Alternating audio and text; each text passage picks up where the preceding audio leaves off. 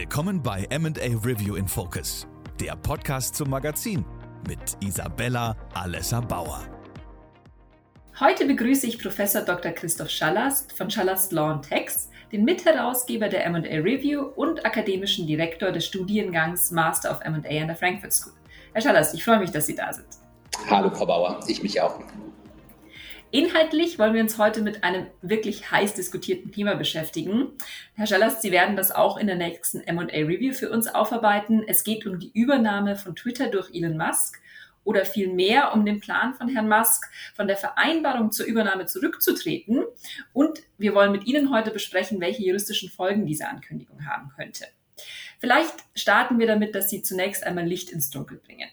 Was ist denn passiert, seit Elon Musk angekündigt hat, Twitter für 44 Milliarden US-Dollar kaufen zu wollen? Naja, Elon Musk hat dies getan und nach dem, was wir heute wissen, hat er davor keine vertiefte Due Diligence, also keine vertiefte Prüfung von Twitter durchgeführt. Das heißt, er hat darauf weitgehend verzichtet und hat aber dann in der Zeit zwischen der Ankündigung, das war nebenbei im April 2022, wichtig auch zu wissen, Wochen nach dem Beginn des Angriffskriegs von Russland gegen die Ukraine angefangen, diese entsprechenden Untersuchungen durchzuführen. Hier ging es im Kern natürlich vor allem um Fake- und Spam-Konten. Das ist ein ganz altes Thema bei Twitter. Seit Jahren wird immer wieder diskutiert, ist die Anzahl der Fake- und Spam-Konten zu hoch angesetzt, ist sie zu niedrig, stimmt die Untersuchungsmethode, die Twitter anwendet. Man darf aber nicht ganz vergessen, Twitter ist seit Jahren börsennotiert und sie berichten dazu eben auch seit Jahren an die Börsenaufsicht. Und wenn das nicht stimmen sollte, und zwar substanziell nicht stimmen sollte, dann ist das ein Betrug, der sehr viel weitergehen würde. Das geht dann eher so in die Richtung von Wirecard und ähnlichem. Was ist dann weiter passiert? Musk hat dann sich von der Transaktion getrennt mit zwei, zumindest auf den ersten Blick, nicht zu überzeugenden Argumentationen. Die eine war, dass Twitter ihm nicht ausreichend Informationen zur Verfügung gestellt hat, um die Anzahl eben der Fake- und Spam-Konten aufklären zu können mit seinen eigenen Untersuchungsmethoden. Also der Vorwurf ist nicht, es gibt viel, viel mehr Spam oder Fake-Konten und der Vorwurf ist nicht genügender Informationsaustausch. Und der zweite Vorwurf ist dann, dass zwei äh, Manager gekündigt haben, allerdings auch nicht die absoluten Top-Manager. Also das war dann die Argumentation, um sich von einer bindenden Transaktionsvereinbarung einem Merger Agreement loszusagen. Und dann ging es natürlich überall los, muss man sagen. Also in dem Moment begann die Diskussion, steht der reichste Mann der Welt über dem Gesetz oder aber auch, wie wird er jetzt agieren? Ich finde, Twitter hat nach amerikanischer Ratio sehr nachvollziehbar reagiert. So haben die meisten Unternehmen in der Vergangenheit reagiert, denen so etwas in Anführungsstrichen passiert ist. Twitter hat von Anfang an gesagt und das auch ganz schnell umgesetzt, wir bestehen darauf, dass die Transaktion durchgesetzt wird und zwar genau zu den Konditionen, die Musk angeboten hatte. Dabei muss man natürlich wissen, dass der Kurs zwischenzeitlich gefallen war, also zwischen Angebotsabgabe im April 22 und der Absage. Und Twitter wollte natürlich und will für seine Aktionäre diesen höheren Kurs durchsetzen. Das ist attraktiv.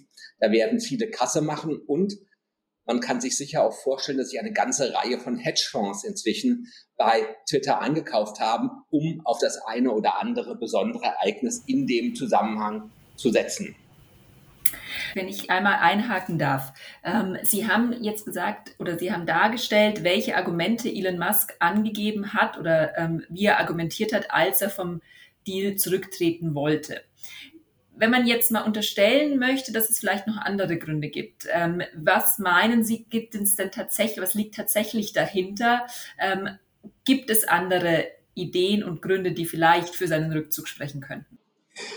Naja, es gibt zwei mögliche Erklärungen. Die eine Erklärung ist, und die ist ja schon mehrfach diskutiert worden, hat es nie wirklich ernst gemeint. Das alles war nur wieder einmal eine Aktion, ähnlich wie damals die Ankündigung, Tesla von der Börse zu nehmen, wo er mit einer relativ milden Strafe weggekommen ist. Und das andere ist, dass er jetzt plötzlich gemerkt hat, ich habe zu viel geboten, das ist mir eigentlich Twitter nicht wert. Er wollte ja Twitter auch verändern, also auch inhaltlich verändern.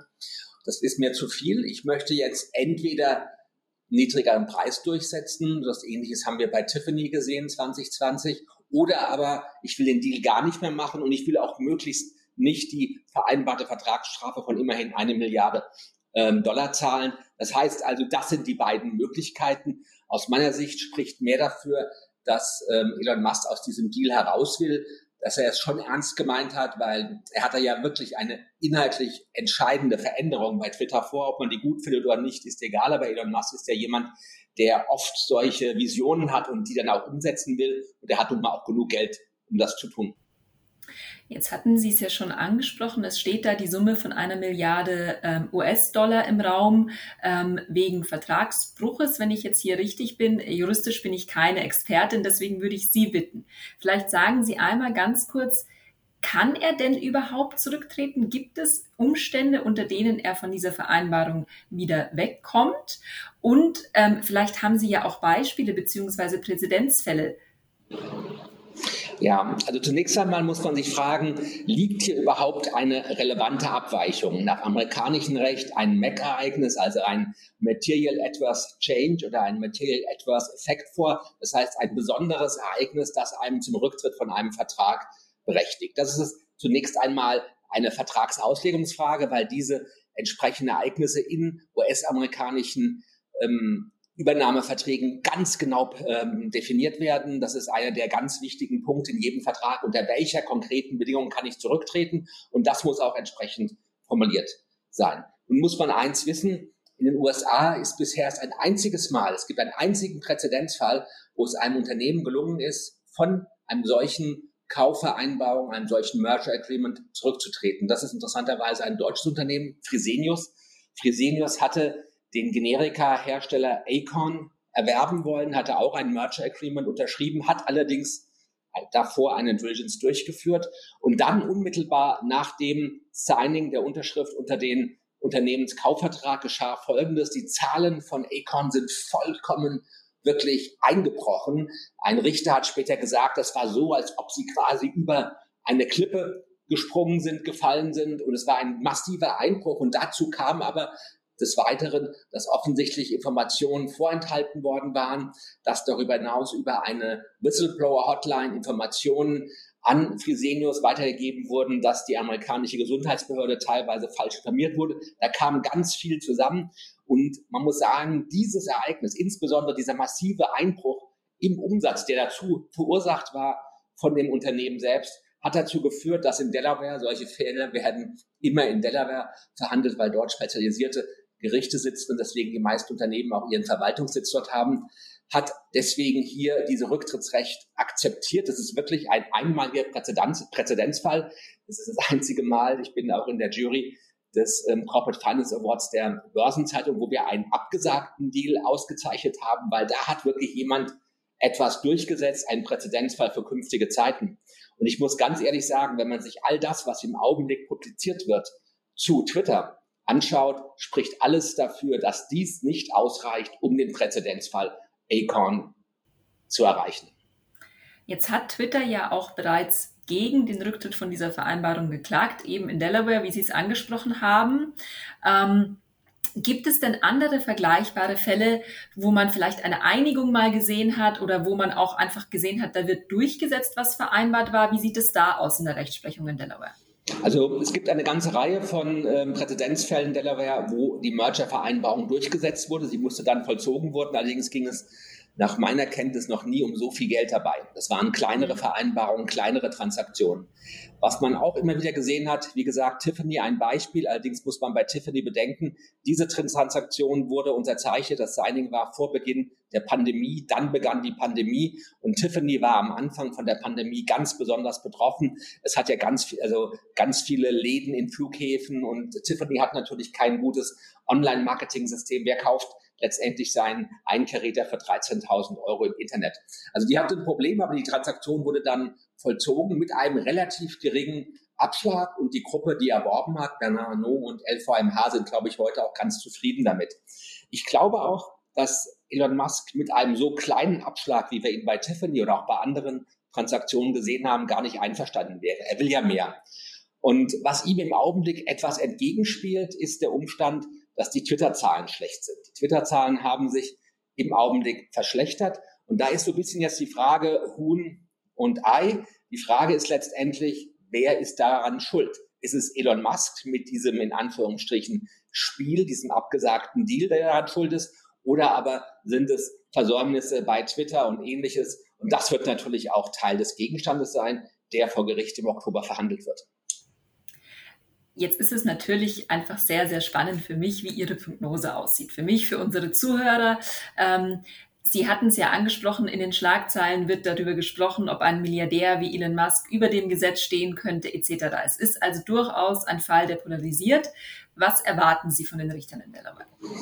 Also im Augenblick ähm, ist ja letztendlich eine gewisse Eskalation zu beobachten. Twitter hat eine Klage eingereicht, Twitter hat auch eingeladen zu einer Hauptversammlung, um letztendlich seine Strategie sich absegnen zu lassen, den Deal durchzusetzen. Das heißt also, Twitter ist da ganz entschieden. Jetzt hat am 31. Juli Elon Musk wieder Klage erhoben. Seine Argumentation wird natürlich sein, dass er angelogen wurde, dass er letztendlich von Twitter nicht ausreichende falsche Informationen bekommen hat und dass er im Gegenzug Schadenersatz geltend machen wird.